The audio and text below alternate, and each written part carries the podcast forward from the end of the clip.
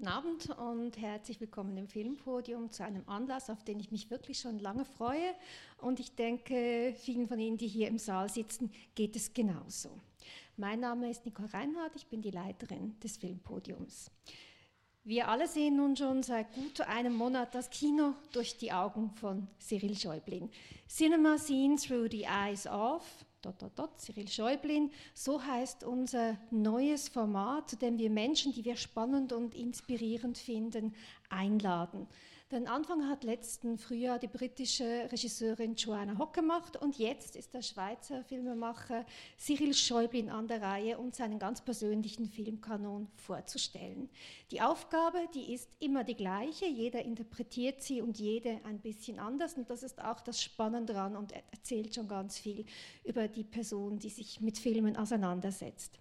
Wir haben Cyril um fünf Filme gebeten, die er für historisch relevant hält. Und dabei geht es keinesfalls um Filme des Kanons, also darf, muss aber nicht. Ähm, es können vergessene Filme sein, übersehene Filme, aber es müssen Filme sein, die Cyril für relevant hält. Und die etwas mit seiner Biografie, seinem Leben oder seinem Werk zu tun haben. Und dann haben wir ihn nochmal um fünf weitere Filme gebeten, um fünf aktuellere Filme, die er für visionär hält, Filme, die eine Richtung vorgeben, in die sich das Kino seiner Meinung nach entwickeln sollte.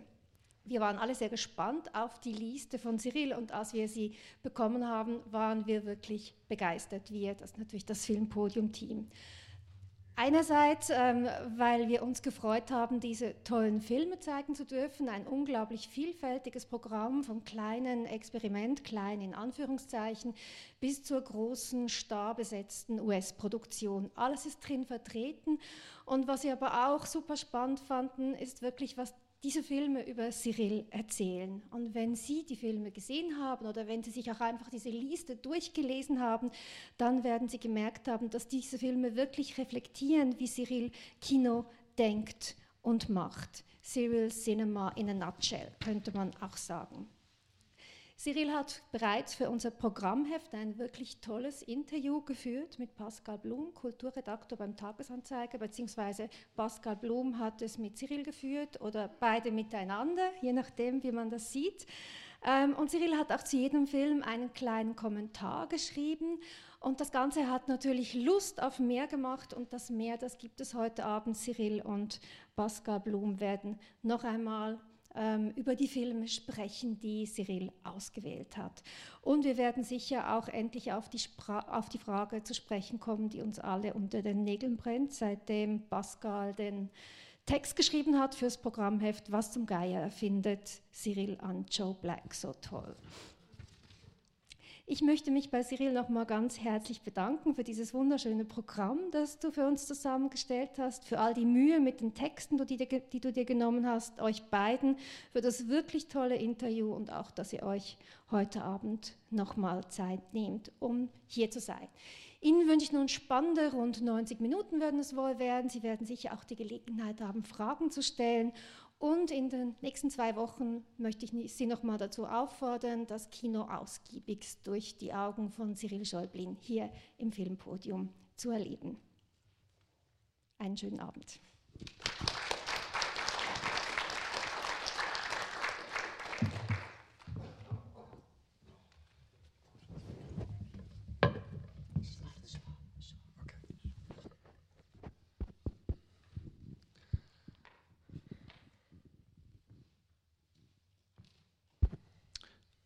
Danke, Nicole.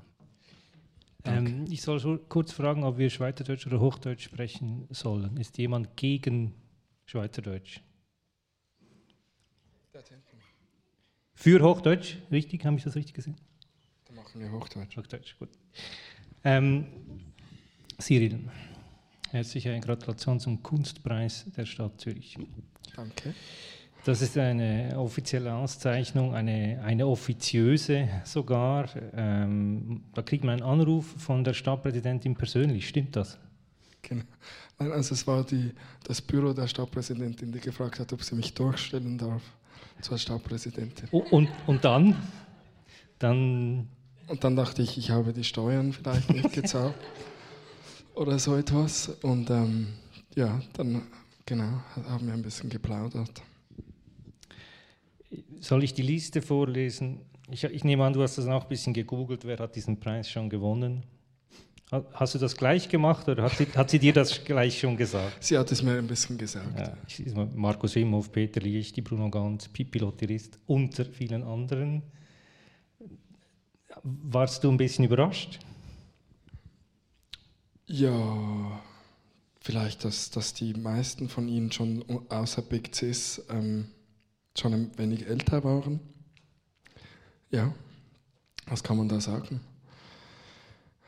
Sicher überrascht, klar. Also hätte ich einfach nie gedacht.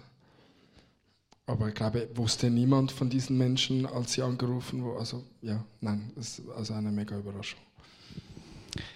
Ich, ähm, vielleicht, ja, ich, ich, glaube, hier machen wir gar nicht weiter. Ich, ähm,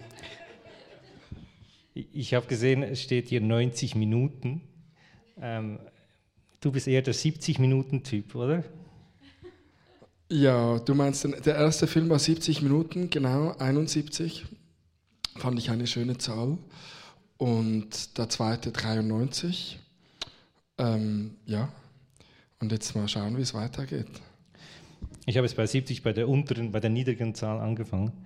Ähm, wir haben äh, fünf Ausschnitte vorbereitet und äh, für das Publikum, also Cyril weiß nicht, was kommt, oder? Stimmt das? Keine Ahnung. Gut. Das heißt, es ist auch ein bisschen Überraschung. Wieder eine Überraschung. Immer ja. wieder. Ja. Und ähm, Nicole hat eine, in der Begrüßung schon einiges gesagt. Vielleicht ist es am besten, wir steigen gleich ein mit dem ersten Ausschnitt. Oder möchtest du vorab noch etwas sagen zu der immensen Qual, die es war, diese Auswahl zusammenzustellen?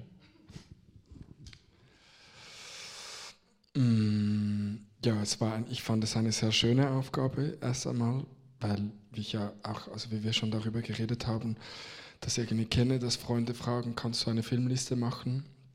Und ich eigentlich Listen immer etwas äh, irgendetwas Lustiges finde, ähm, diese Auswahl zu treffen.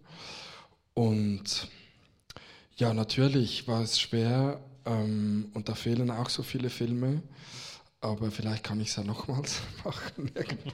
ich, also mal schauen. Ja. Ähm, wollen wir gleich loslegen mit dem ersten Ausschnitt? Das ist äh, Martina, die, die uns die Ausschnitte äh, aus, einspielt. Vielen Dank, äh, Martina. Und ähm, Ausschnitt 1, würde ich sagen. Ja, bin ich gespannt.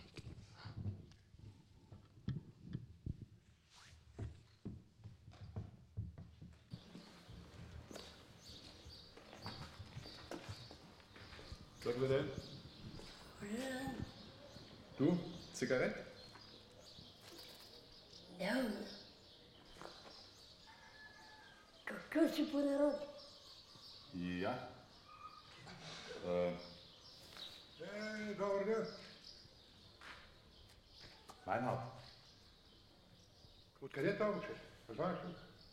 Сега се запознавам. Äh, ich habe Lust auf eine Zigarette. Германия? Ей, културни хора, възпитани. Браво, бе, браво и на двамата, браво. Колко го си говорите с този немец? Да не го обясняваме тук на момчето. Аз му отказах цигара да му дам. Говоря му, че тук и преди времето са минавали немци. Тия са минавали, ама... Те са културни хора, възпитани. Той явно не от тия, които са възпитаните. Айде, айде, дай го да човека на цигара.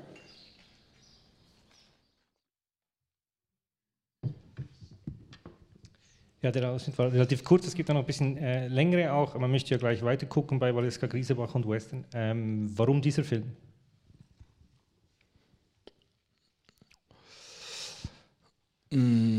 Also ich finde, wie man jetzt gleich hier schon gesehen hat, diese mm, also ich glaube, diese Erfindung der sogenannten Nationen ist einfach etwas, was mich immer wieder beschäftigt. Was heißt das eigentlich, dass wir an diese Nationen glauben oder uns ähm, als Teil davon verstehen? Ähm, und könnte man vielleicht anstatt über Nationen über, mehr über Sprachen sprechen, die wir miteinander reden. Und ähm, Ausdrücke und dass eigentlich eben diese, dass wir jetzt in dieser Szene, dass eigentlich, ja, ich finde, wenn, wenn eigentlich Sprachen ihre Grenzen erfahren, ich glaube, das ist auch etwas, über das wir geredet haben, das ist so ein, ein, ein, ein dieses Wittgen, berühmte Wittgenstein-Zitat, die Grenzen meiner Sprache sind die Grenzen meiner Welt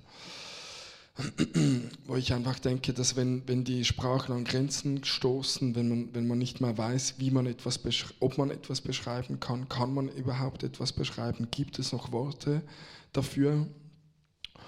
Und ähm, das gelingt ja auch oder geschieht ja auch, wenn man mit jemandem spricht und eben zwei völlig verschiedene Sprachen spricht und keine Ahnung hat, was die andere Person sagt.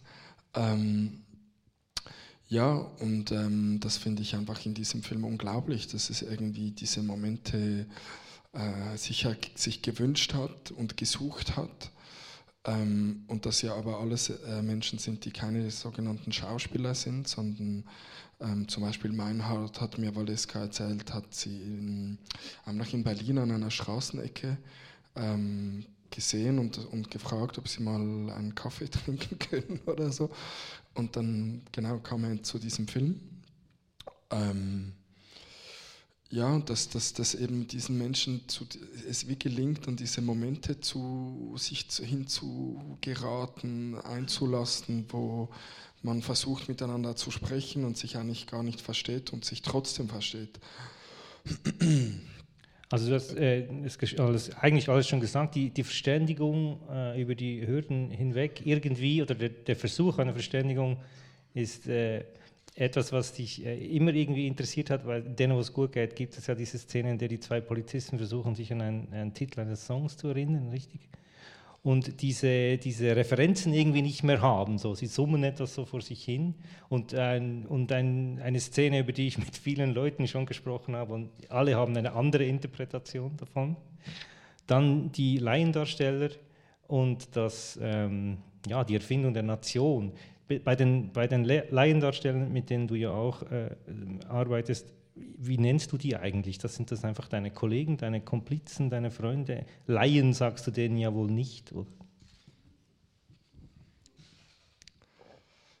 Ja, einfach Menschen. Also, ähm, ja, ich glaube, die, die, der, der, der, die Absicht oder der Wunsch dabei ist sicher, dass dass man nicht einen Film macht und sich die Leute, die in dem Film sind, dann für den Film sozusagen anpassen müssen oder, oder eine Sprache sprechen müssen für den Film, sondern dass der Film, den wir versuchen zu machen, ähm, ähm, sich wünscht, eine schon bestehende Sprache ähm, zu hineinfließen zu lassen oder sich da in diese Gebiete zu meandern oder so etwas, wo schon eine Sprache geredet wird, außerhalb der sogenannten Filmidee, ähm, Filmwelt und so weiter. Und ähm, ja, das sind natürlich, vor allem beim ersten Film waren das einfach Freunde, weil es für mich naheliegend war zu sagen,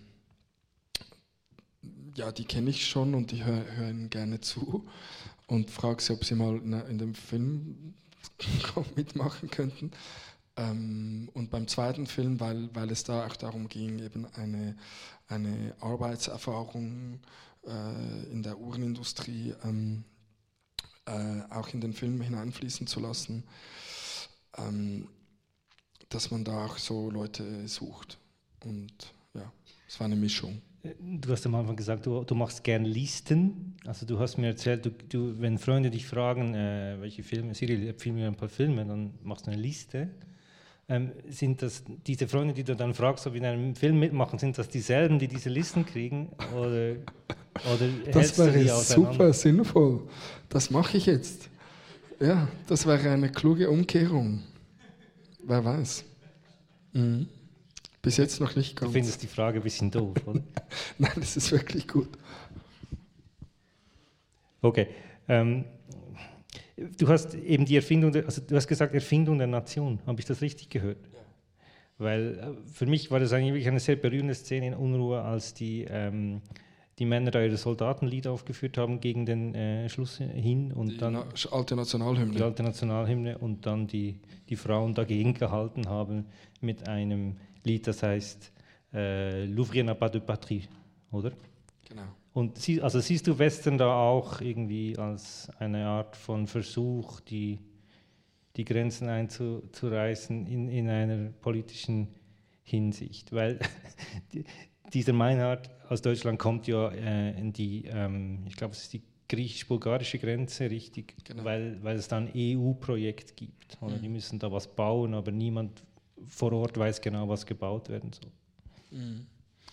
Ja, es geht auf jeden Fall in diese Richtung. Also meiner Meinung nach, vielleicht ist es auch mein, mein, meine eigene Sichtweise. Ähm, aber das ist ja sowieso, glaube ich, spannend jetzt an, an, am Filmen allgemein, dass man ja, dass ja eine Einladung sind, äh, die Welt auch ein bisschen vielleicht zu sehen. Ähm, weil sie hängen ja auch eine Deutschlandfahne auf im Film und so. Ähm, und trotzdem glaube ich, ja, geht es meiner Meinung nach sicher darum, ähm, eben zu diesen Sprachgrenzen vorzustoßen und sie vielleicht auch, auch zu dekonstruieren. Ähm, ja, das erinnert mich persönlich auch an, an, meine Zeit, als ich in China gelebt habe, wo, wo man dann sich, also wo, als ich mich befreundet habe mit, mit Leuten aus Peking und man dann auch, glaube ich, durch das Sprechen miteinander ähm, ähm, also ich habe dann immer besser Chinesisch gekonnt oder gewisse Leute konnten Englisch oder auch Deutsch und man hat irgendwie geredet auf die verschiedenen Sprachen. Und ich glaube, es gab dann da auch wie so Momente, wo man wie gecheckt hat, dass eigentlich ähm, das Gegenüber, also dass eigentlich, das sind da zwei sehr extreme Welten, die Schweiz und oder Zürich und Peking. Und dass eigentlich, dass man irgendwann verstanden hat, dass wir nicht nur am, am selben äh, an denselben Drähten ziehen oder wie man dem sagen soll. Drähten oder Strängen ziehen oder uns dieselben Dinge beschäftigen schlussendlich, aber dass wir auch beide konstruiert sind irgendwo durch, äh, von wo, wo, woher wir kommen, dass unser Verständnis von Welt, äh, dass die Dinge so und so sind, von, von Politik, von, von Gesellschaft, ähm, Konstrukte sind äh, und nicht absolut gültig. Und ich glaube, das geschieht für mich auch ein bisschen bei Western, dass sie eigentlich eben indem sie sich treffen und die Dinge besprechen und zu einem Verständnis kommen, sich dann auch ihre, ihre, Konst, ihre größeren Erzählungen des Bulgarischseins oder des Deutschseins irgendwie auflösen. Das geht gar nicht anders, glaube ich. Wenn es um, wenn es um die politische äh, Richtung geht, ähm, im Journalismus sagt man neuerdings hyperlokal. Du, du, machst ja eigentlich auch hyperlokale Filme, finde ich. Ähm, mit dem Universalismusanspruch äh, von Hollywood kannst du, ja, kannst du ja sicher nichts anfangen. Beziehungsweise das, geht, äh, das ist ja eine Richtung, die ist, die ist hohl für dich, oder? Also mit Universalismusanspruch meinst du, dass es uh, universal, the story is universal. Wenn genau. man so argumentiert, indem man alle sie verkauft. Können, alle können damit was anfangen. Irgendwie so. Also ich finde vielleicht diese, diese, dieses Wort äh, seltsam zu sagen, die, also den Anspruch an so ein Wort als universell und so, das, das scheint mir vielleicht ein bisschen schleierhaft, aber ich bin ja äh, auch ein großer Fan von Titanic zum Beispiel. Und ähm, ich glaube, dass, dass gewisse Erzählstrukturen ja schon vielleicht sich übertragen oder verschiedene, auf verschiedene Weisen anwendbar sind oder so etwas. Ähm, deshalb bin ich da nicht, nein, ich bin da nicht so abgeneigt dagegen perfekter Übergang zum nächsten Filmausschnitt, würde ich sagen. Äh, du hast Titanic erwähnt, wir, wir schauen jetzt einen Ausschnitt aus einem Film, der, glaube ich, aus demselben Jahr, ähm, im selben Jahr entstanden ist, ein bisschen weniger bekannt heute, damals schon. Äh, ja, Ausschnitt 2, danke.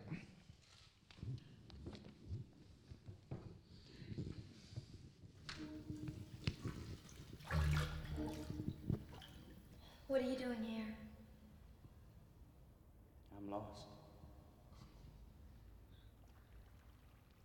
Can't seem to escape you today. I'm sorry.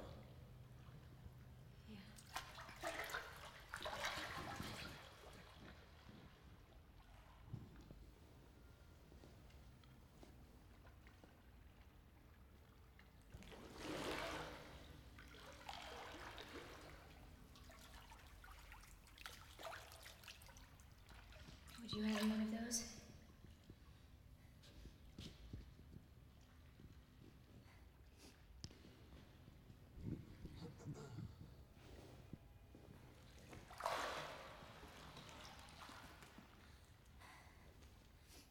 You must have something very big going on with my father.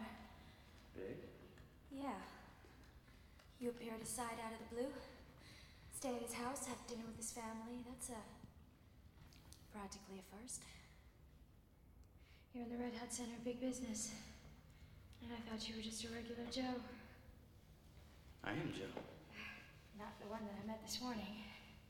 Hitting on me in as nice a way as I've been hit on in a long time. The second that you found out I was my father's daughter, you, uh. Well, you acted like a stranger. That is not my intention. What are your intentions? Huh? I mean, just to, uh, make little dramas in coffee shops, turn a woman's head? I don't mind admitting that my, my head was turned. I, I liked it. But, well, ten hours later, I, I feel like a fool. I just don't get it. I don't. You, my father, here in this house. It's, uh, it's upsetting me, and I. And what happened to that sweet guy from the coffee shop? Who are you, anyway? And. What are you eating? Peanut butter. Hmm. But it's gone now.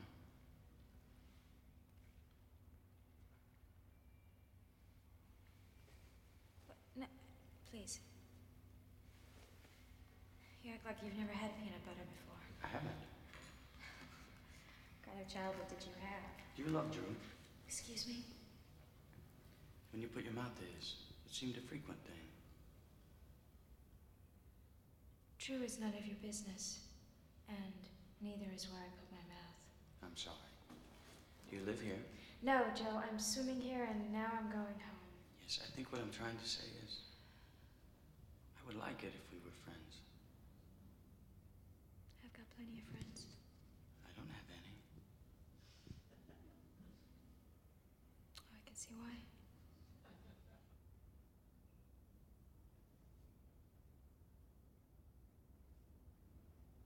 I didn't mean to offend you at dinner. I'm sometimes not quite at home around people. I get busy doing uh, what it is I do, and I don't seem to have developed. Yes?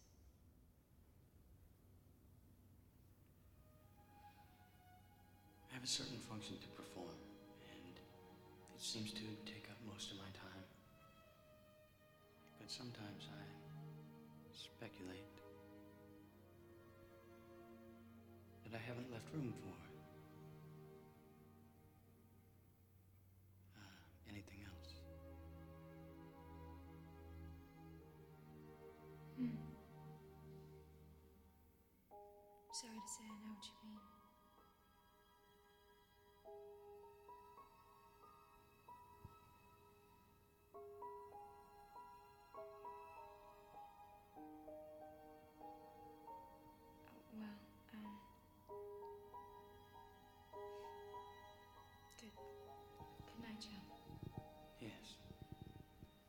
You, Susan.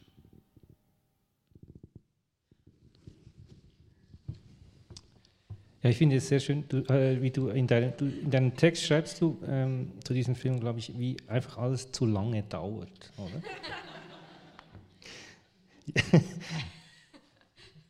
Siehst du das hier oder meinst du eine andere Szene? Oder du, seinst, du, du schreibst langsam geschnitten, aber es dauert ja einfach alles zu lange, nicht? Fandest du jetzt? Fandest du so lange? Ähm, wirklich? Ein bisschen.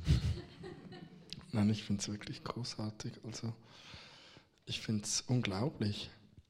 Ich finde auch, ähm, also für mich, ich weiß nicht, für mich ist es wirklich der Wahnsinn. Also, es ist, äh, das ist, es funktioniert auch so gut für mich und ich glaube, dass, ähm, es erstaunlich einfach ist, dass eben mit diesen Komponenten von, von, von, von Ausgaben für Besetzung und bla bla, ähm, das so durchgezogen wurde. Es erinnert mich auch an dieses Buch von Fassbinder, ähm, Filme befreien den Kopf, das ich wirklich sehr mag. Das sind so zusammengetragene Texte von ihm, ähm, wo er einfach sagt, man kann einen Film nicht extrem genug machen, man kann ihn nicht hintrimmen und würgen, dass er so extrem wird, wie er nur sein kann. Und ich glaube, das ist hier auch geschehen und das ist wirklich unglaublich. Ähm, äh, ich fühle mich dem auch so verwandt irgendwie, weil ich, äh, es erinnert mich auch an vielleicht so diese Momente, wo, wo, wo, wo wir an denen, wo es gut geht, gearbeitet und ich da das geschrieben habe, wo diese, dieser Wunsch, was eigentlich zwischen zwei Leuten alles so geschieht, wenn man eine Kamera einfach mal hinhält was vielleicht mit diesem langsamen für Hollywood-Standarde ich gemeint habe. Also was ist, wenn man das einfach ein bisschen verlängert und dann vielleicht in so ein fast so in ein Territorium eintaucht zwischen den Leuten, die ja da sind und die auch äh, immer eine Seltsamkeit in sich trägt, natürlich auch wenn eine Kamera da, da, dazu guckt. Also was, was ist dieses maschinelle Begleiten einer, eines Dialogs, wenn zwei Menschen einfach da stehen und miteinander sprechen. Und dass, wenn man dann Zeit gibt und vielleicht die Dinge ein bisschen stehen lässt, dass diese ganze schöne Seltsamkeit einen Raum kriegt oder so etwas. Und ja trotzdem,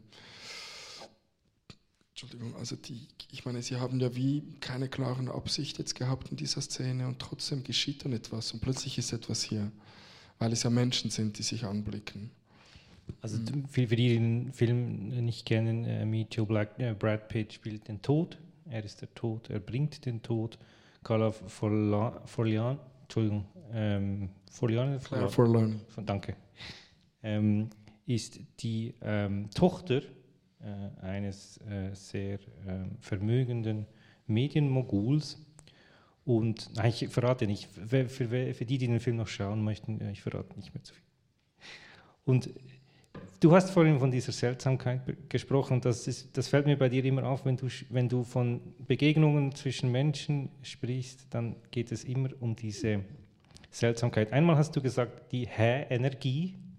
Und die Hä-Energie ist quasi die Frage beim Zuschauer, bei der Zuschauerin, die sich Hä fragt, was das für eine Energie auslöst oder eine Art von Produktivität, die man hat, wenn man sich fragt, hä? So.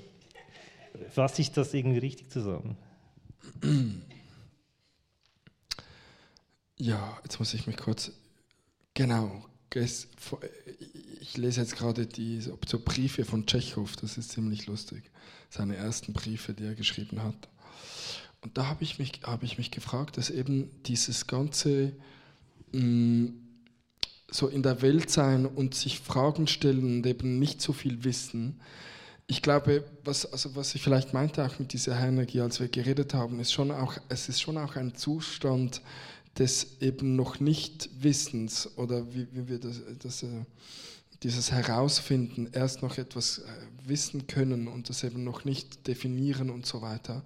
Und ich glaube schon, dass es ähm, wenn ich jetzt auch diese Tschechow-Briefe lese, oder ganz ehrlich gesagt auch, auch hier Brad Pitt und Clive Volani, also ich glaube schon, mm, dass es so eine gewisse Vereindeutigung oder so etwas gibt, oder so eine, Klar, also eine gewisse Klarheits über ähm, ähm, mm, Gebäude, äh, in dem wir uns immer mehr befinden äh, wollen oder hineingedrängt werden.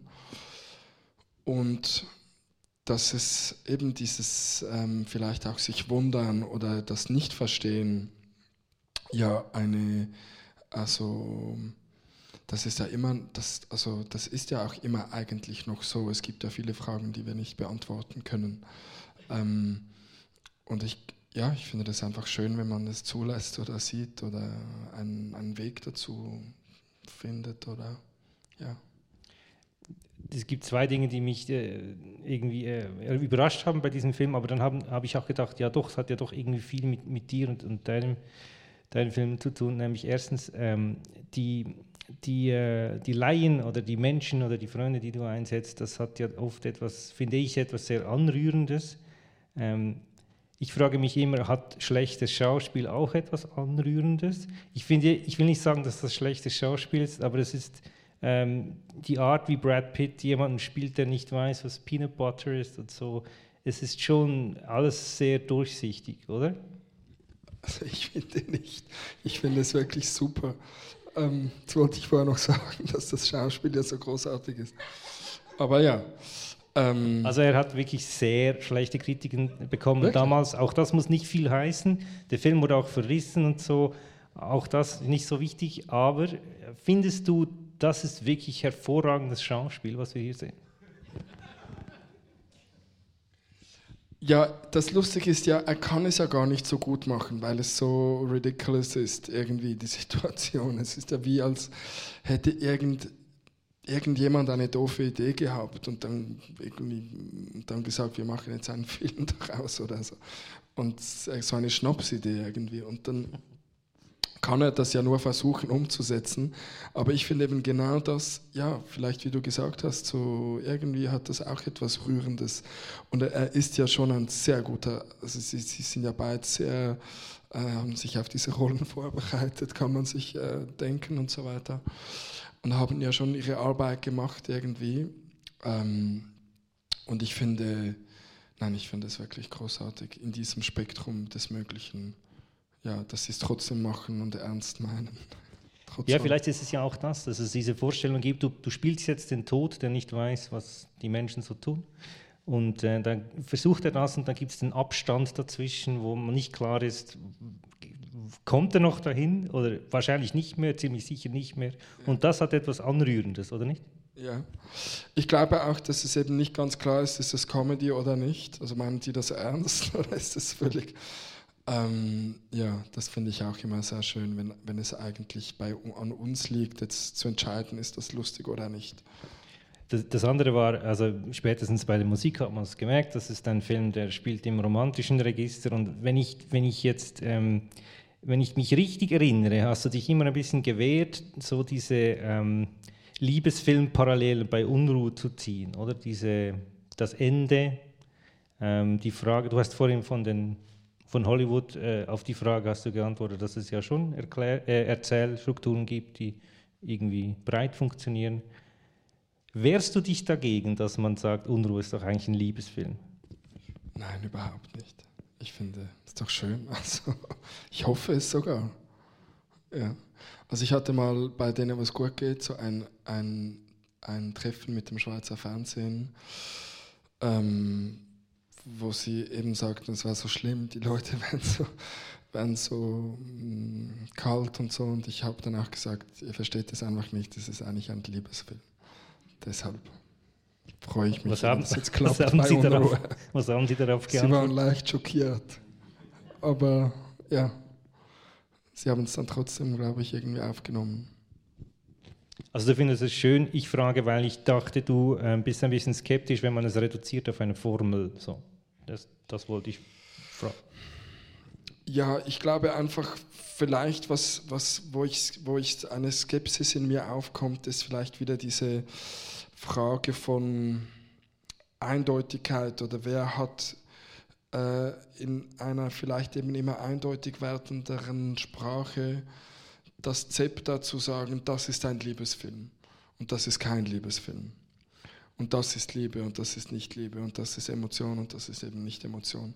Und dass diese, dieses, diese, diese Deutungshoheiten, das ist, was mich wirklich mit großer Skepsis erfüllt. Ähm, weil, ja, eben, es gibt ja dieses schöne Zitat von Rimbaud, wo er sagt, L'amour c'est à réinventer, man muss die Liebe neu erfinden. Und das ist es ja genau. Also die Liebe ist kein abgeschlossenes Thema oder so etwas. Und ich glaube, es gibt auch nicht den Liebesfilm oder das ist äh, etwas, was immer neu ist und anders ist. Ähm, ja, wie auch ja die Emotionen. Da gibt es ja keinen Beweis, das ist jetzt die Emotion, das ist emotional.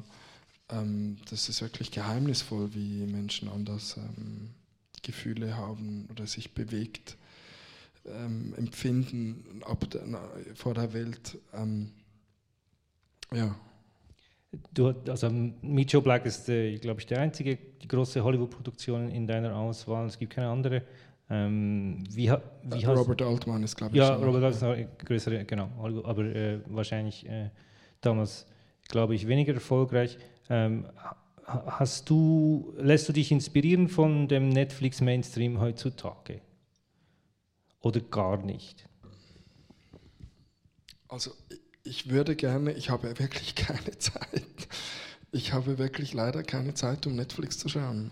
Also wenn du so einen Filmabend machst, Also ich- wie, wie machst du das? Also wenn, Ein Filmabend? Ja, wenn du quasi jetzt schaue ich mir einen Film, wie machst du das? Äh, weißt du schon vorher genau, das schaue ich jetzt? Oder du, wie, wie, wie geht das ab? Wie, wie läuft das bei dir zu Hause? Oder im Kino oder bei Freunden? Ja, es ist ja zu Hause drei kleine Kinder. Also ich weiß, dass man eben wann es dann einfach einen Moment gibt, finde ich es wirklich schön, einfach zu lesen oder zu reden oder zu telefonieren. Ähm, und jetzt im Moment gar nicht so viele Filme zu schauen zu Hause. Ich war jetzt an diesem Festival, ich war jetzt gerade in, einer, in, in zwei Jurys dieses Jahr, da habe ich viele Filme geschaut, das fand ich auch spannend. Auch neue Filme äh, auch ganz verschiedene. Ähm, und von Netflix höre ich immer wieder oder es erzählen mir Leute, diese Serie ist jetzt super. Ähm, und vielleicht kommt ja eine Zeit, wo ich wieder mehr Zeit dafür habe, aber im Moment, ja, ich wür würde wirklich gerne mehr schauen, aber im Moment. Ich, ähm, nein, ich sage jetzt nichts. Der, der, ähm, der nächste Ausschnitt stammt aus einem Film, aus dem man eigentlich einen beliebigen Ausschnitt zeigen kann. Ich glaube, ich weiß vielleicht. Danke.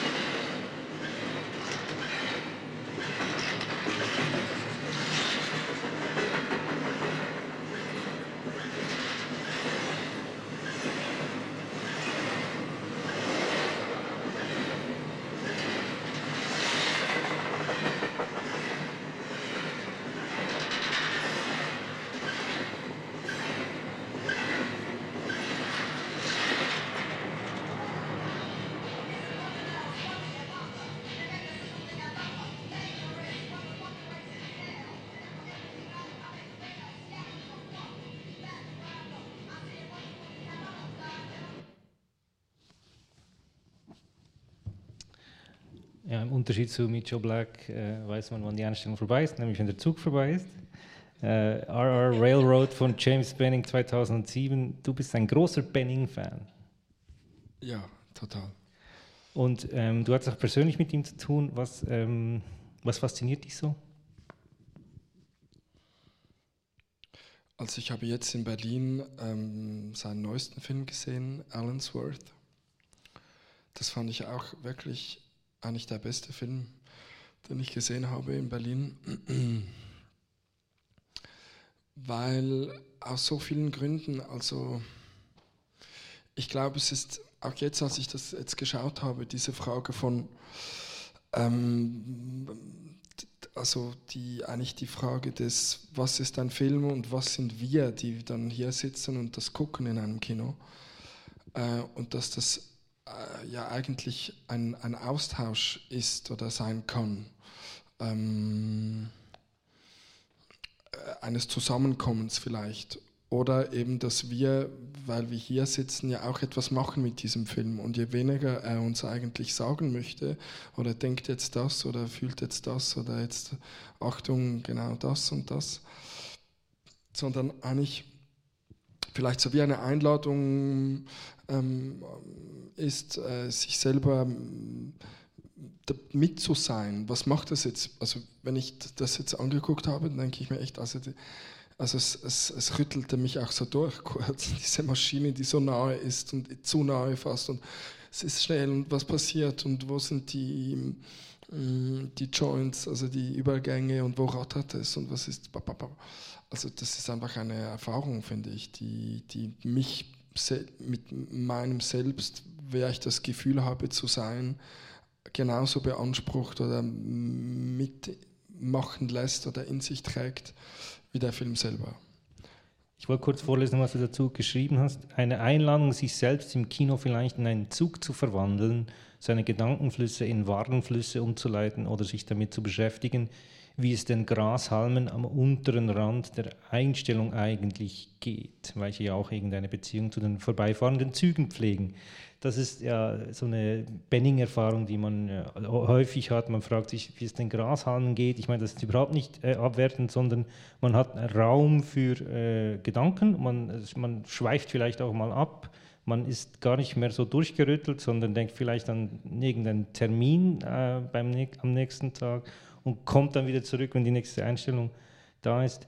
Ähm, genau. Du, du, schreibst von Warenflüssen und du schreibst von Grashalmen. Ich finde, das ist schon sehr, da, da, steckt schon sehr viel Cyril drin. Irgendwie die Warenflüsse sind auch noch dabei. Der Kapitalismus ist auch noch dabei, aber die Grashalme sind das, was irgendwie die, die, die Wahrnehmung so ein bisschen konstituiert. Oder du, du bist da und, und äh, hast, du, hast du viel Geduld oder bist du ein ungeduldiger Mensch?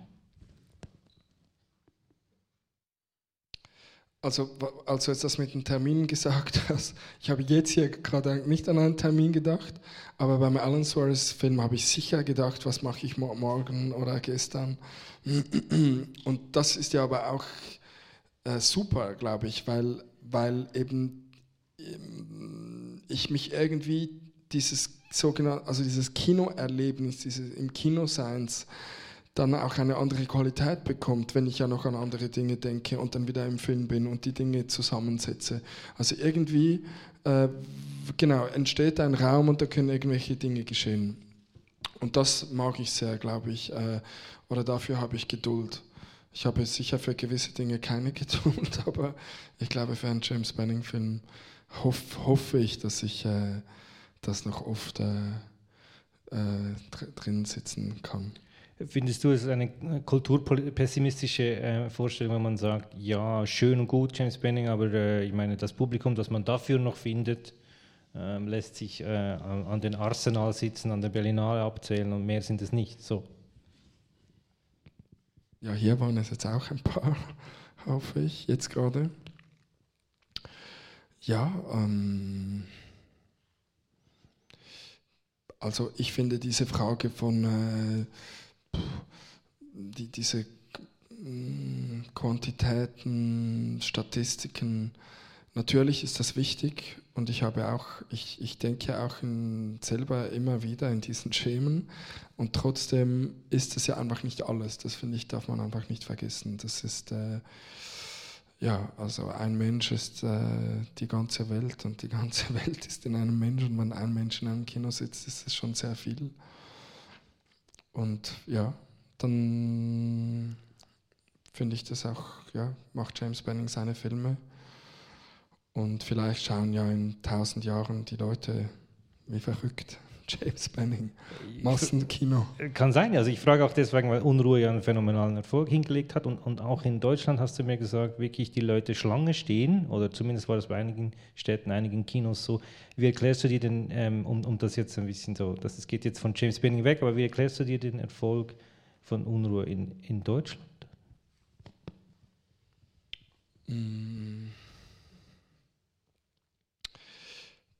Also Ähm, ich glaube vielleicht, wenn ich eine Erklärung dafür versuchen müsste zu sagen, ist es, dass es vielleicht diese Frage von, was für einer Welt haben wir das Gefühl, leben wir eigentlich? Und das ist eine Frage, die uns umgetrieben hat, als wir diesen Film gemacht haben. Und wieso ist es so, wie es ist oder es zu sein scheint? Und was sind diese mh, vielleicht gewissen Bausteine, die gelegt wurden ähm, mit, mit den Anfängen des äh, der Industrialisierung, aber das sind eben, finde ich, auch immer so große Worte, Kapitalismus, Industrialisierung. Ich glaube, man müsste wirklich viel eher von Kapitalismen und Industrialisierungen sprechen. Ähm, ja, ich glaube, diese, diese Frage, wo stecken wir, wie, was ist eigentlich passiert, ähm, ich glaube auch, dass die, dass die Erfahrung des, mit Maschinen ja eine sehr neue Erfahrung ist. Ähm, in diesem Ausmaß seit 150 Jahren, 160 Jahren und dass, dass das einfach alles sehr schnell geht und ging und dass vielleicht ein gewisses nochmals sich ähm, ja, darüber wundern oder das mal anschauen, was ist, was ist das eigentlich, vielleicht das zu etwas geführt hat. Aber ich finde es auch sehr mysteriös. Äh, vielleicht haben wir doch eine Beziehung zu, zu James Benning hier, weil du von der Maschine sprichst. Ähm, die Maschine, die äh, an uns vorbeizieht, an uns vorbeifährt. Und ähm, du auch immer wieder darauf äh, zurückkommst, dass ähm, Kapitalismus quasi als eine Maschine oder als ein Werk funktioniert, das die Leute auf eine, auf eine gewisse Art konstituiert. So nicht, dass sie völlig unfrei sind und, und das Filmen selber ja auch eine Maschine ist. Also bei dir ist das ganz wichtig, dass du zu zeigen versuchst, dass die eigene Maschine da mitläuft, wenn du einen Film drehst. Sage ich das richtig? Sage ich das so, dass du damit was anfangen kannst? Ja, total. Ich finde, das ist ja auch schön. Also ich finde Maschinen ja auch etwas sehr Schönes. Ähm, und die Frage ist natürlich, wie wir sie gebrauchen und wie wir sie aufstellen. Und ähm, in was für einer Beziehung wir zu ihnen stehen. Ähm, ja, wie wir und diese, diese ähm, Erzählungen und so weiter, die wir das Gefühl haben, in denen wir sind, damit ähm, bauen und machen. Ja, und da gibt es ja so viele Möglichkeiten. Ich glaube, das ist vielleicht jetzt, als wir jetzt den Film vor zwei Wochen in Paris gezeigt haben, war ich dann auch am Streik mit ein paar Leuten. Ähm, und da war ja auch ein schönes, volles Kino zum Glück und dann gab es auch eine lange Diskussion. Und ich glaube, da fragt, fragt man sich ja auch eben, ähm, eben, was ist diese nationale Identität, was ist dieses Frankreich, wie viel arbeitet man, was soll, wie soll, was soll das alles, wie macht man das alles. Ähm, und ich glaube, ja, also man, man darf das nicht kaschieren, dass, äh, dass wir mit Maschinen arbeiten. Ja. Aber bist du so sozialisiert, so äh, Jean-Luc Godard, Film ist etwas Gemachtes oder ist das etwas, was, ähm, was du dir selber angeeignet hast als, als Filmemacher? Oder ist es für dich selbstverständlich, dass man das irgendwie mitlaufen lassen muss? Also was mitlaufen? Die, dass, dass, dass Film, es etwas Gemachtes Film, ist? Film hergestellt ist. Hm. Ja, nein, ich glaube, das ist einfach so entstanden. Also ich kann es mir wie nicht ähm, anders. Ähm, ich, ich, ja, ich glaube, also wenn man, wenn man nichts, ähm, oder wird irgendwann, ja, irgendwann habe hab ich über das mit jemandem geredet, dass wenn man eigentlich, äh, ja, wenn man gar nichts mehr verstecken muss, dann ist ja eigentlich alles gut, dann kann man ja alles machen ähm, wenn es nichts mehr zu kaschieren gibt oder, oder eben, ähm, wenn es, wenn es, wenn es ähm, wie du das sagst, äh, mit, mit ähm, Godard, dass es irgendwie ähm, so ein, etwas Gemachtes ist. Wenn, ja, wenn man, wenn man einfach mit den Zutaten so kocht, dann, genau, da kann ja, kann,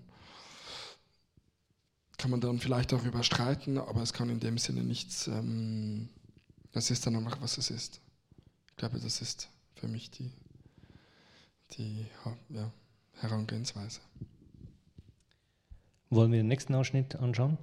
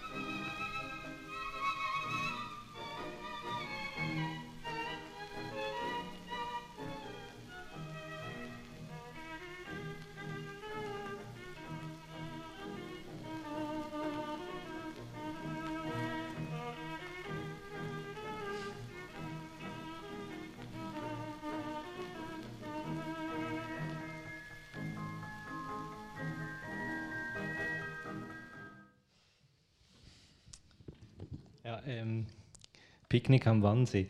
Äh, Ende der 20er Jahre entstanden. Ich finde, in diesem Film sieht man eigentlich alles, was, du, was dich interessiert, was, was du machst. Ähm, der Film äh, gegen Ende ähm, gibt es eine Schrifttafel, also Menschen am Sonntag, dann gibt es eine Schrifttafel Montag. Und dann heißt es wieder Arbeit, wieder Alltag, wieder Woche. Und ich finde das immer, also ich finde, wenn ich das sehe, oder ja, wenn ich das sehe, denke ich immer, also das ist eigentlich, könnte man heute immer noch genauso sagen, oder? Und was es, also eben die Non-Professionals wieder und dann diese, du schreibst, sie spielen Freizeit, das finde ich ex extrem schön. Man sagt ja immer, die Menschen spielen sich selbst, aber sie spielen sich ja nicht selbst, sie spielen irgendeine Tätigkeit, oder? Ja, also ich finde jetzt in dieser Szene ist das auch schön, aber auch sonst im Film eigentlich ist es oft so, habe ich wie das Gefühl, es sind eigentlich alles so Alibi-Momente für etwas anderes. Also es ist wie so, man gibt so, man macht so ein Spiel, es ist alles so ein bisschen, hä? Und dann machen die einfach irgendetwas und sind, indem sie eben das hm, versuchen umzusetzen, werden sie plötzlich einfach zu, ähm, eben auch außerhalb dieses Films, und, aber der Film war geheimnis, auf geheimnisvolle Weise dabei, hat sich dazu geschlichen, aber es werden wie Momente erzeugt, wo die Leute dann einfach gar nicht anders können, als irgendwie ähm, das Miteinander umzusetzen und wirklich, glaube ich, berührt zu sein und sich anzuschauen, ähm, als eben diese sogenannten Laien. Ähm, also einfach, das steht ja auch sehr schön am Anfang im Film, was sie eigentlich im wirklichen Leben machen und so. Und ähm, ja, das ist äh, das eigentlich dann eher etwas, eben etwas anderes in, der, in, den Vordergrund rückt, als um was es eigentlich geht, glaube ich. Natürlich eben die, die Handlung des Films ist ja so einfach, einfach so ein Wochenende. Es ist so ein, ein so ein gutes, ähm, guten Vorwand, um einen Film zu machen, finde ich. Und dann geschehen eben plötzlich völlig vielleicht offiziell, aus offizieller Perspektive so unwichtige Momente, aber die eigentlich so groß sind und so wichtig sind. Also wenn Menschen sich anschauen und etwas zusammen machen, ist ja das Wahnsinnigste. Und ja, das ist wirklich schön in diesem Fall. Man hat das Gefühl, da die Leute äh, versuchen irgendwie Freizeit zu, zu definieren. Sie, sie, erfinden quasi Freizeit. Und was, das machen wir jetzt, wenn wir frei haben. Wir gehen an den See und picknicken da und spielen dann so Picknick.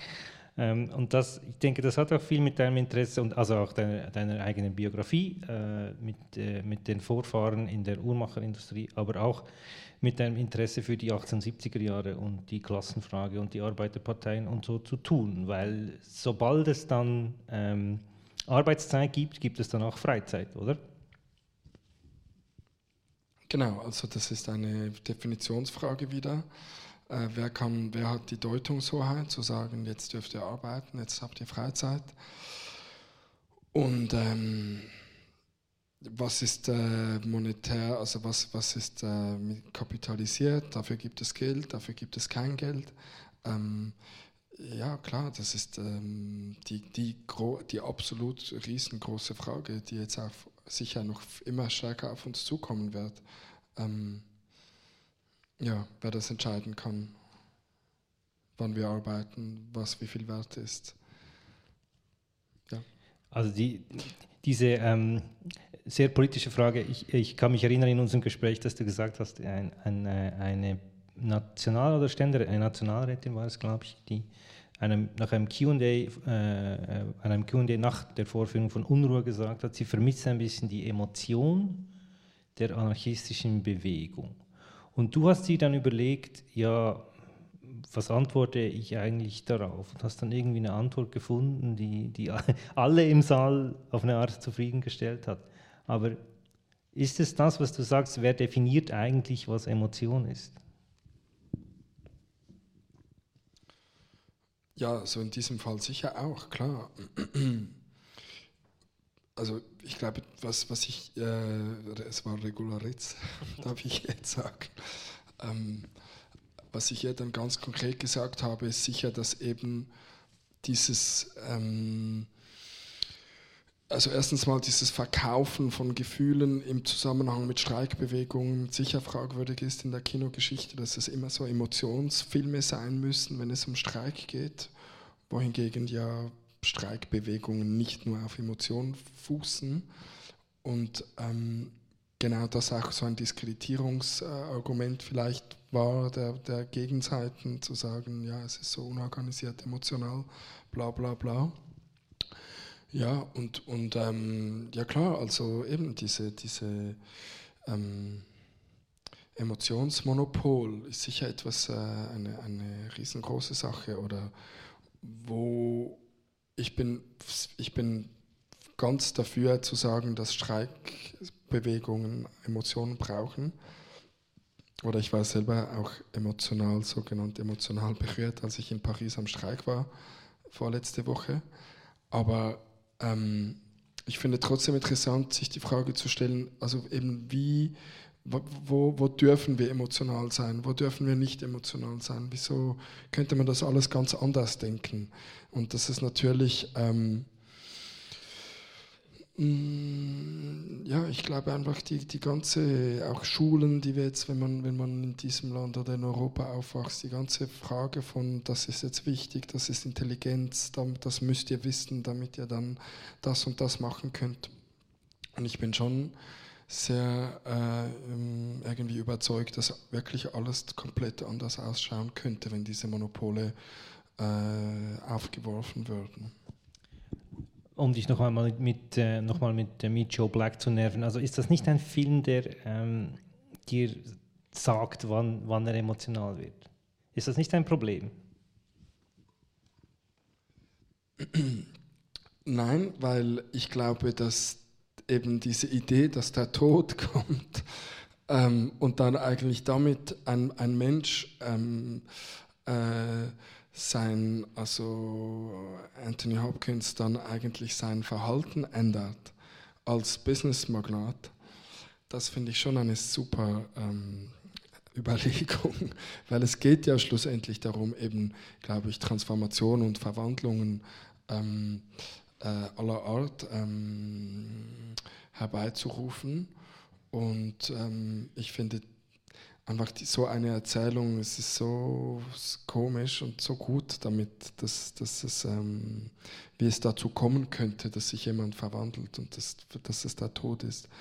Ähm, geschieht jetzt wahrscheinlich nicht sofort, aber ist zumindest, glaube ich, eine, ein Vorschlag, dass es so sein könnte. Hm.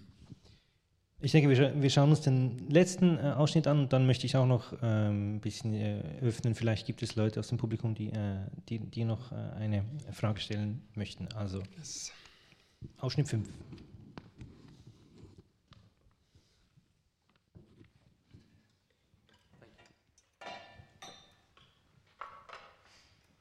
Goodness, isn't it pretty here?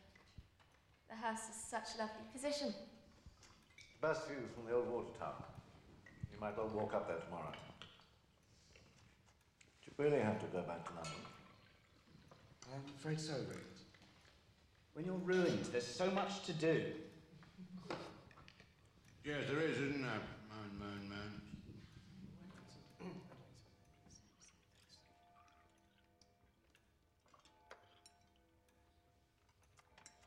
Did anybody care for a game of bridge after dinner? Oh, yes, sir. Yes, I would mind.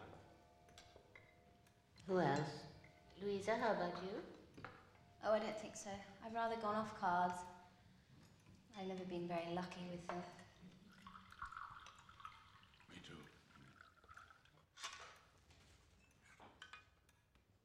Mr. Weissman, Mm, yes. tell us about the film you're going to make.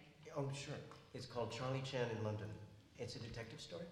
Set in London. Well, not really. Uh, most of it takes place at a uh, shooting party in a country house, sort of like this one, actually. Uh, murder in the middle of the night, a lot of guests for the weekend, everyone's a suspect, uh, you know, that sort of thing. How Horrid.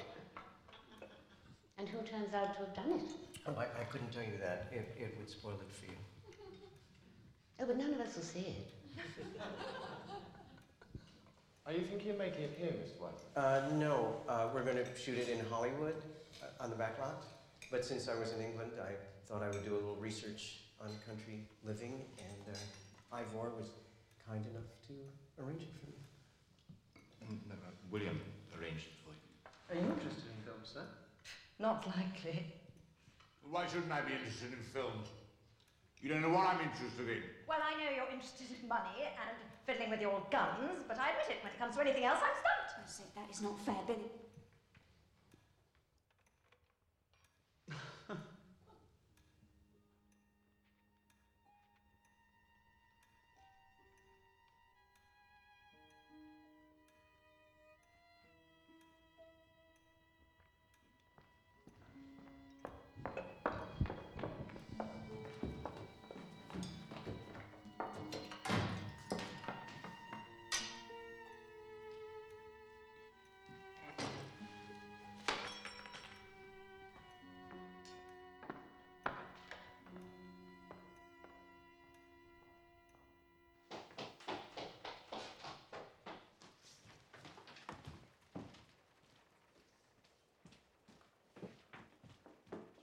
Elsie.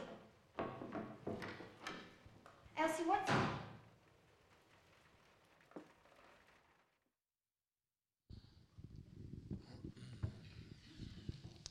Robert Altman, das war der äh, Film, den, über den du eben gesagt hast, da gibt es diese Hä-Energie, erinnere ich mich jetzt. Und ähm, da gibt es diese ähm, Begegnungen, die äh, über die äh, Klassen hinweg in einem Raum stattfinden, dann ein Versehen, eine Enthüllung und man sieht dann auch, wie das alles gebaut ist, oder? Wo, wer wo wohnt und äh, wer, wer wo steht eigentlich. So. Ist denn Altman eigentlich für dich ähm, politisch äh, irgendwie jetzt bezüglich diesem Film ein, ein, äh, ein interessanter Fall oder interessieren dich da auch die Dialoge oder ist das etwas ganz anderes? Hm. Also ich muss vielleicht kurz sagen, für mich ist eben dieser Begriff des Politischen auch immer wieder so, dass ich eigentlich nicht genau weiß, was das bedeutet. Oder mich frage eben, was ist das eigentlich dieses Wort, diese, so, das kommt ja von dieser griechischen Stadt, also wie wir das eigentlich aufbauen und, und wie wir zusammen sind. Ähm, gut, in diesem, in diesem Fall einfach konkreter die Klassenfrage. Ja. Die Frage, ähm, wer wo steht, wer unten ist und wer oben, also ziemlich Ja. sehr grob ausgedrückt. Ja. Ist das das, was dich da, äh, etwas, was dich Okay. bei einem Film unmittelbar auch anspricht? Weil denen, wo es gut geht, war ja auch ein, ein Film über ähm, Leute, die Geld haben und Leute, die ähm, nie, kein weniger Geld haben und Leute, die ihre, ihren Zahlencode nicht mehr wissen, oder? Mhm. Ja, also übrigens bei denen, was Gott geht, haben ja dann ganz viele Leute, als ich das im Ausland gezeigt habe, so gesagt, das ist ja super, das mache ich auch. So schnell Geld kriegen und das ist ja schon, ja, finde ich auch wirklich eine legitime schon Überlegung. Da geht es ja danach eben, was ist, oder bei, da, da fand ich eigentlich das Beste, als ein Mann, ein Mann zu mir gekommen ist, ein älterer Mann nach einem Screening auf dem Land und gesagt hat, er wisse ganz genau, wieso das so gut funktioniert, äh, der sogenannte Enkeltrickbetrug. Mhm, Weil die Leute einfach eigentlich alle wissen, was sie da eigentlich tun, aber es ist ihnen 50.000 Franken wert, einen Nachmittag das Gefühl zu haben, gebraucht zu werden. Und das fand ich schon ziemlich gut. Eben. Und dann beginnt man dazu, darüber nachzudenken, was hat eigentlich Wert, was ist, oder wo, wo, wo, wie, wir, wie organisieren wir unser Miteinander und so. Und ich glaube, aber jetzt abgesehen davon, ähm,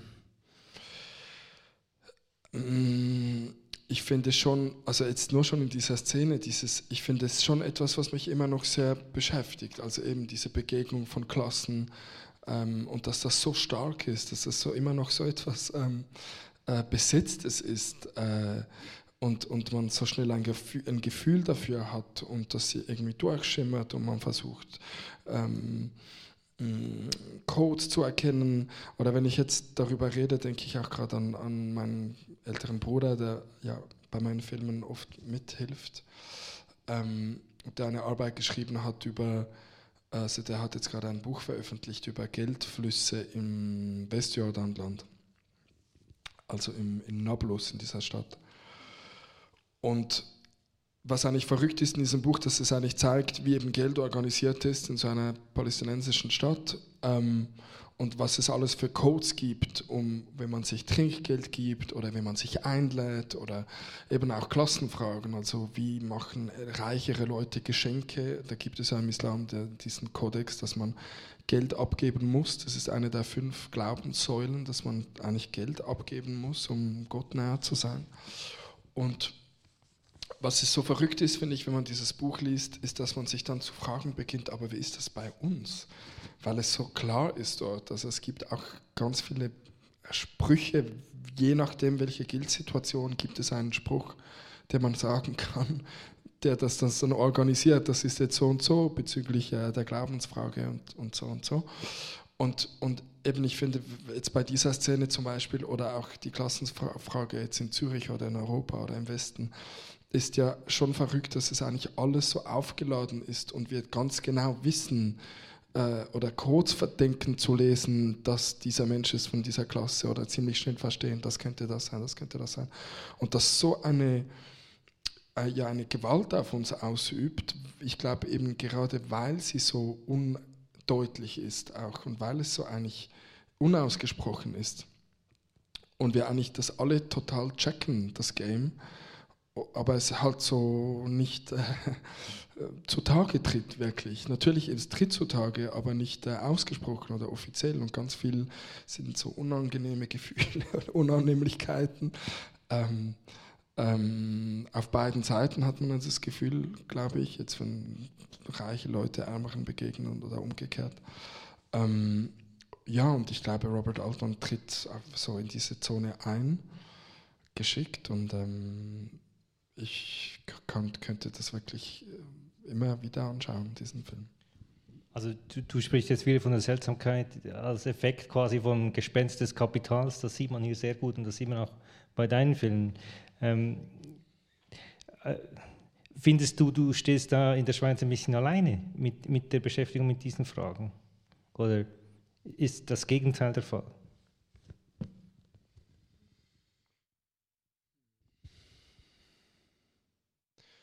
Also nein, ich glaube, das ist eigentlich in vielen Filmen sichtbar, würde ich jetzt sagen. Hm, ich glaube, es kann gar nicht anders sein. Ich glaube, vielleicht eine, nein, also ich finde in der Schweiz, vor allem jetzt neuere Filme, finde ich, dass eben genau eine Diskussion oder ein Diskurs auch stattfindet, was sind eigentlich die die Kapitalstrukturen, mit denen wir arbeiten und, und wie muss man das Geld ausgeben, wer kann, wer kann befehlen, wie man das Geld ausgibt, eben Produktionsfirmen und so weiter. Und ja, dass es ähm, ja, sicher einen, einen Umgang damit gibt. Ich habe es äh, gesagt, Cyril, äh, wir sind jetzt genau bei 70 Minuten. Ähm, wollen wir noch ein paar Fragen aus dem Publikum? Es gibt ein Mikrofon, ja, oder zwei. Ja.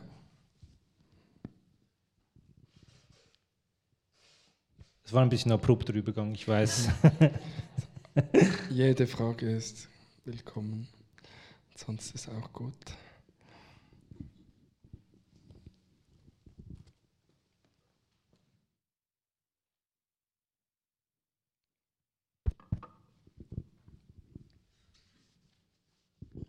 Hallo. ähm, ich wollte äh, fragen, weil ihr eigentlich noch nicht wirklich über den, äh, das Thema des Humors gesprochen habt. Äh, wollte ich wissen, ob du da noch vielleicht was dazu sagen kannst, was der für eine Rolle spielt in deinen Filmen, aber auch vielleicht in deinem eigenen Filmkanon. Hast du hast vorhin was gesagt, dass es eigentlich immer interessant ist, wenn man eben nicht genau weiß, wie man etwas sehen sollte und was, um was es da jetzt genau geht, was man da sieht und dass eben dort irgendwie auch der Humor mit ins Spiel kommt. Vielleicht kannst du da was dazu sagen. Ja, danke. Ja, das ist eine große, schöne Frage, glaube ich, weil ich auch selber wirklich noch nicht weiß genau, was, wie man das ähm, sehen kann.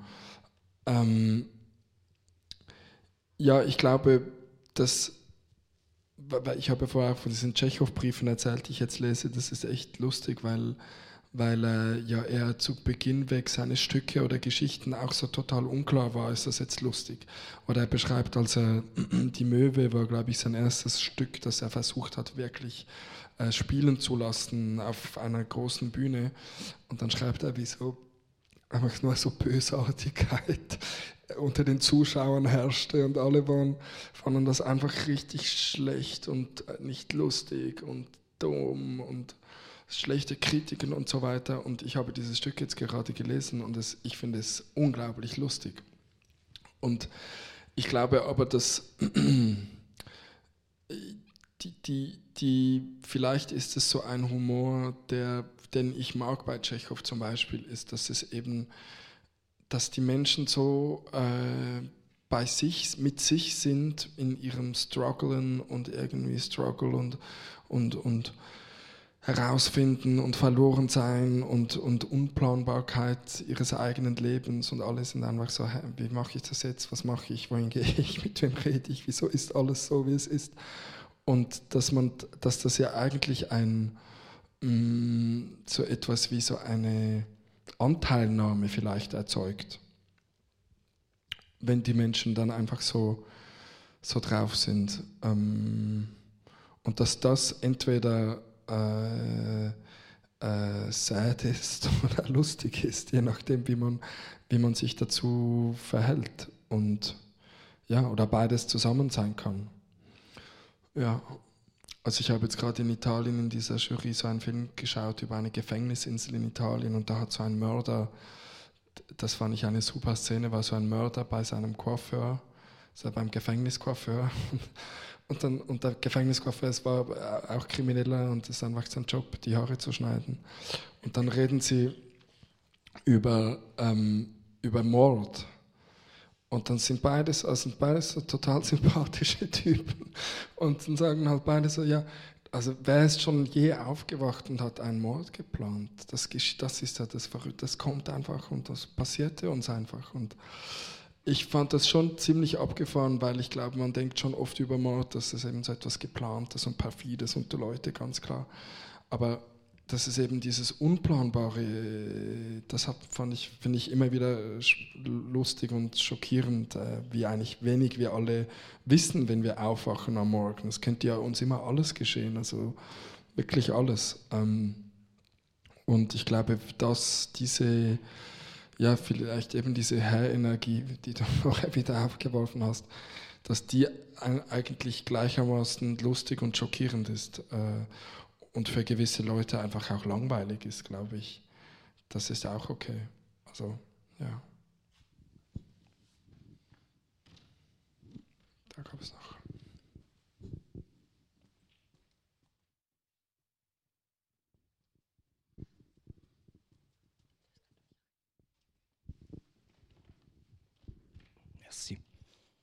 Grüezi. Hallo. Ich, ich weiß jetzt noch gar nicht so richtig, wie ich das fragen soll, aber ähm, vielleicht mal so zuerst das Feststellen. Du hast gelernt, wie man Filme macht. Das ist jetzt dein Beruf. Du arbeitest aber zumindest vor der Kamera mit Leuten, die das nicht gelernt haben, die das eigentlich nicht können. Und deine Filme sind ja auch nicht so äh, wie soll ich denen sagen, gängig oder nicht nach den äh, üblichen Schemen, wie man Scheinsfilme machen sollte. Für, warum hast du überhaupt Filmschule gemacht? Hättest du dich nicht getraut, Filme zu machen, ohne, weil ich habe irgendwie den Eindruck, du versuchst zu verlernen, wie das geht und entdeckst dabei, was man eigentlich alles damit machen kann mit, mit Filme machen? Ja. ja, danke. Also das ist auch eine große Frage. Ähm, also erstens mal war ich ja noch ziemlich jung, als ich da mich entschieden habe, dahin zu gehen. 22. Und habe mir, glaube ich, gar nicht so viel überlegt, außer dass man halt dann einen Grund hat ähm, oder ein, ein ein bisschen Zeit hat, ähm, sich damit auseinanderzusetzen. Ich glaube, das war meine Absicht, anstatt wenn ich jetzt äh, Chemie studieren würde oder weiter Sinologie mich mit, damit auseinandersetzen würde. Und ich glaube, dass was mich dann irgendwie, oder ja, so eine, eine Freundin von mir in New York hat es mal, finde ich, sehr schön gesagt, dass eigentlich Filme machen, ja, es ist ja so, es ist so etwas Geheimnisvolles und Unplanbares. Man kann es nur versuchen zu machen und so weiter. Und trotzdem ist es ja, fand ich es persönlich äh, erschreckend in der Filmschule äh, oder auch auf den Filmsets, die ich erfahren habe, auf denen ich gearbeitet habe, ähm, als Orte zu erleben, wo sehr genau, also so getan wurde, als wüsste man ganz genau, was das ist ähm, oder sehr klare äh, Hierarchien und äh, Pöbeleien oder es wirklich schlimme Situationen gab. Oder einfach wirklich so ganz klar, jetzt müssen wir durchgreifen, wir haben noch zwei Stunden, bam, bam, bam.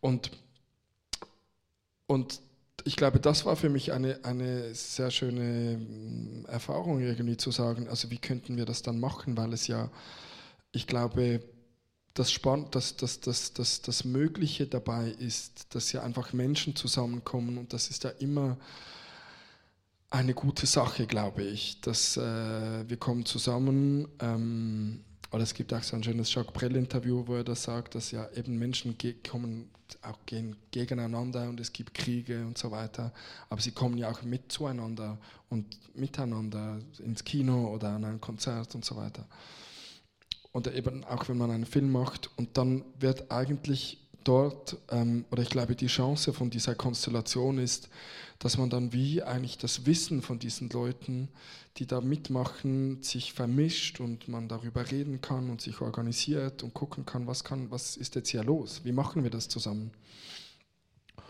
Und ähm, ja, ich glaube, ich dann einfach versucht habe, Wege zu finden, wie man das so eben den Prozess an sich oder eben das Zusammenkommen an sich von ganz verschiedenen Leuten, von denen einige wissen oder das schon oft gemacht haben, zum Beispiel die Kameraassistentin bei Unruhe war wirklich eine sehr erfahrene Kameraassistentin oder der Regieassistent hat äh, Zwingli äh, Regieassistenz gemacht oder, oder die göttliche Ordnung. Und wir haben dann das aber alle besprochen und gesagt, okay, wir, wir versuchen das jetzt miteinander. Und wir wissen äh, eigentlich nichts und es kann alles geschehen und so weiter. Und eben eigentlich diese Fragezeichen oder dieses Herausfinden auch äh, Teil davon werden zu lassen, des Herstellungsprozesses und der, der Drehtage.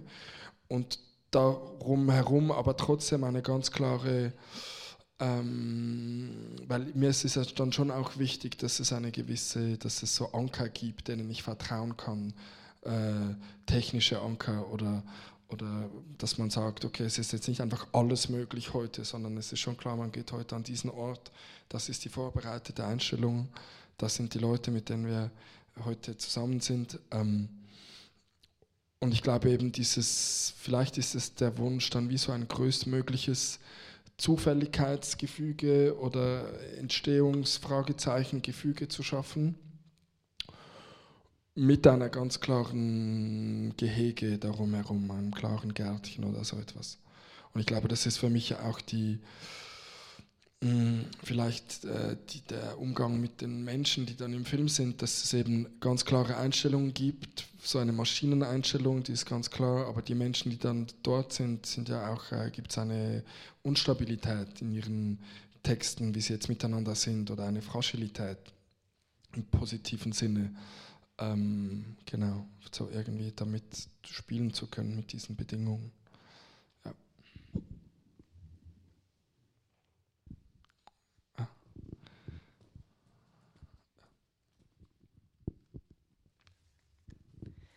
So eine kleine, also ich weiß nicht, ob es ein, eine Frage, aber wie positionierst du dich damit? Weil es ist, auch wenn du es nicht als politisch definierst, ist es schon so klassisch auch politisch, wie du argumentierst.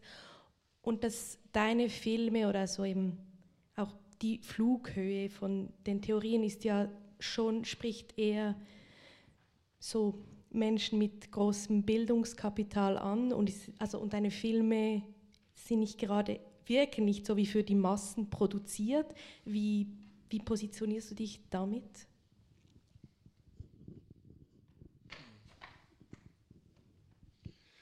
Ja. Also ich wünsche und hoffe mir, das Bild, also was ist Bildung? Mm, also ich glaube ja schon auch an, eine, an, an viele Intelligenzen und ich hoffe wirklich sehr, dass, jetzt, dass es hier keine Bildungsklassenfrage sozusagen entsteht. Ähm, und ich glaube es auch nicht. Ähm, zum Beispiel jetzt also mit Unruhe im, im, da in dieser Gegend La Chaux-de-Fonds, Tramelon, ähm, in diesen kleinen Landkinos, wo wir den Film gezeigt haben, waren viele Leute, wo man jetzt sagen könnte, ich weiß, oder das ist jetzt nicht der Zürcher ähm, Bildungsbürgertum. Und es gab lange Gespräche, es gab Gespräche zur Technik. Äh, wie habt ihr das gemacht mit der Technik, äh, also mit den Uhren? Äh, äh, sie waren angetan, dass man diese Arbeit ernst genommen hat ähm, und wirklich ausgebührlich gezeigt hat zum Beispiel. Ähm, oder auch Verwandte von mir, die den Film gesehen haben, die ja jetzt auch keine höhere Bildung hatten. Mein, mein Großonkel zum Beispiel musste mit zwölf in die Fabrik arbeiten gehen. Der hat den Film auf seine Weise gesehen, glaube ich. Und dass, ja, ich glaube, die, die, die, eben die Frage, was ist Wissen, ist eine sehr wichtige Frage und wie können wir eben nicht auch im Wissen diese Monopole noch stärker machen, sondern sagen, ähm, wir verfügen alle über ein Wissen, auch die sogenannten, die eben nicht Zugang haben zu, zu einer Bildung in dem Sinne, haben auch eine Erfahrung. Äh, die Hand hat eine Erfahrung, das ist auch Simone Weil, die sehr wichtig war für den Film ähm, La Condition ouvrière in dem Buch, wo sie eben genau über, über die Erfahrung des Körpers spricht, wenn sie, als sie in einer Fabrik arbeiten ging und sie kam aus einer bürgerlichen Familie. Ähm, ja, ich glaube, diese Frage wünsche ich mir extrem aufzuwerfen mit dem Film ähm, für alle möglichen Leute, die das sehen. Ich wünsche mir natürlich, dass doch, also ich wünsche mir schon ein Massenkino in dem Sinn, dass so viele Leute wie möglich das sehen und sich daraus Gespräche ergeben. Ich glaube, auch im ersten Film hat sich meine eigene Erfahrung de, des im Callcenter Arbeitens war ja auch, mm, das ist ja auch, äh, ich glaube jetzt, da, dass nicht nur Leute in den Film gegangen sind, also die Hauptdarstellerin war ja ein hat in einem Callcenter gearbeitet, meine Tante arbeitet in einem Callcenter. Ähm, da kamen viele Leute in die Kinos, die auch so äh, ihr Leben verbringen, jetzt nicht an Universitäten. Und ja, ich glaube, ich, ich wünsche mir einfach eine, eine Dezentralisierung in diesen ja, Gebieten.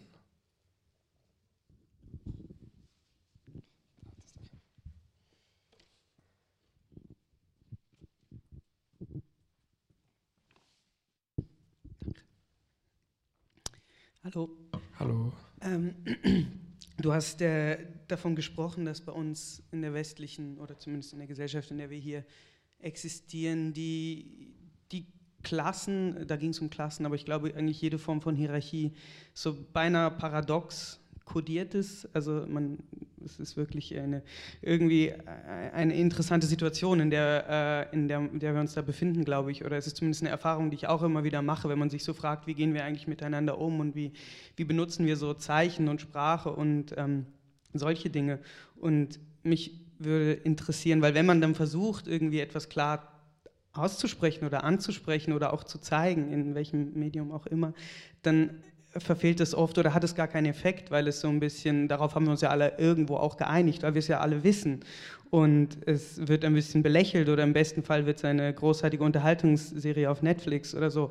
Aber ähm, ja, ich, ist das eine Dilemmasituation oder haben wir dem irgendetwas entgegenzusetzen? Ja, auf jeden Fall. Also ich glaube, dass es, ähm, dass es ganz viele Wege gibt von Mm, also jetzt noch schon angefangen bei Hilfsmodellen. Ich glaube, mm, also ich glaube auch nicht, dass alles so schlimm ist. Ähm, ich glaube, dass es sehr viele gute Umgänge schon gibt äh, und Begegnungsformen und ähm, dass dieses, dieses, diese Hölle oder dieses, dieses, diese Gewalt ähm, irgendwie nicht äh, sich so noch weiter steigern kann, sondern sich irgendwie transformieren wird. In was ist wirklich die große Frage. Aber ja, ich glaube, es gibt viele Wege. Ja. Danke. Ja.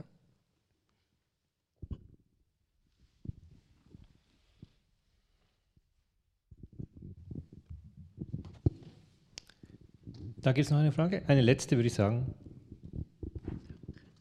Ich habe keine Frage, ich habe eine Anekdote. Das war im Kosmos vor Corona, aber nach der Projektion von denen, was gut geht, da gab es eine Podiumsdiskussion über den Schweizer Film. Da war Samir und seine Frau und ein äh, Journalist der NZZ, der heute Chef des Zürcher Filmfestivals ist. Ich weiß nicht, Jungen heißt er, glaube ich. Und der hat dann da so aufgetrumpft, wie man den Schweizer Film äh, unterstützen müsste und wie man an was man sich äh, orientieren sollte und das Geld gesprochen sollte.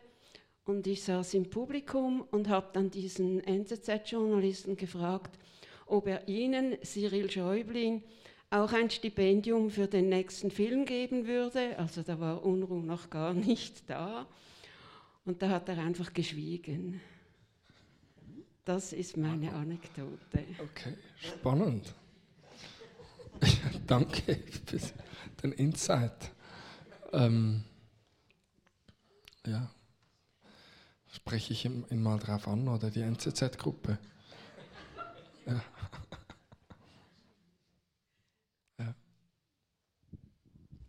Also noch einmal auf meine erste Frage zurückzukommen. Mit dem Kunstpreis der Stadt Zürich bist du ja sowieso geadelt.